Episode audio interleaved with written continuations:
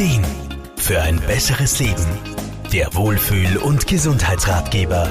Dass viele Menschen das Wort Covid-19 schon nicht mehr hören können, zeigt uns deutlich, diese Pandemie dauert nun wirklich schon sehr lange. Ärzte und Therapeuten wie der Physiotherapeut Wolfgang Brunner-Frumann aus Graz sind dadurch nun aber mit einem weiteren Phänomen dieser Erkrankung konfrontiert. Und zwar mit dem Long-Covid und Post-Covid-Syndrom.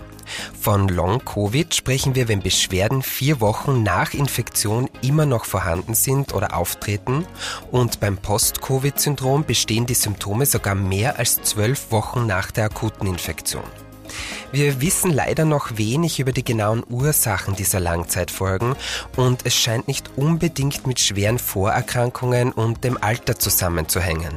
Es betrifft also oft auch junge und sportliche Menschen. Bereits im Juli 2021 wurde eine Leitlinie zur Behandlung von Long- und Post-Covid-Betroffenen von federführenden Fachgesellschaften aus Deutschland und Österreich erstellt. Der Bedarf in der Praxis steigt, denn auch die Patientenzahlen vergrößern sich laufend. Im Schnitt kann man aufgrund der aktuellen Datenlage davon ausgehen, dass etwa 15 Prozent der Covid-19-Erkrankten von Long- und Post-Covid betroffen sind. Ein sehr häufiges Symptom ist dabei beispielsweise Fatigue. Damit meint man einen starken Erschöpfungszustand, der schon einfachste Alltagstätigkeiten zu einer enormen Belastung werden lässt. Hier weiß man mittlerweile, dass man eine Überbelastung unbedingt vermeiden muss, weil das die Erschöpfbarkeit verschlimmert. Covid-19 ist eine Multiorgankrankheit. Dementsprechend können auch die Spätfolgen unterschiedlichster Natur sein. Neben der Belastungstoleranz kommen zum Beispiel auch Herz-Kreislauf-Beschwerden, Atemprobleme und neurologische Symptome vor.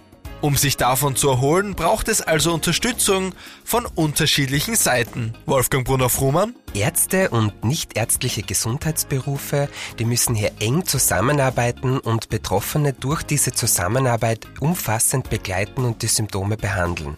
Zu diesen Gesundheitsberufen zählen zum Beispiel Physiotherapeuten, Logopäden, Ergotherapeuten, ja aber auch äh, Psychotherapeuten oder Pflegekräfte bis hin zu Sozialarbeitern. Bemerkt man an sich Symptome und Beschwerden, sollte man also unbedingt Hilfe bei Experten in Anspruch nehmen. Spezialisierte niedergelassene Ärzte, Kliniken und Reha-Zentren sind da meist Dreh- und Angelpunkte. Markus Kropatsch, Serviceredaktion. Der Wohlfühl- und Gesundheitsratgeber. Jede Woche neu.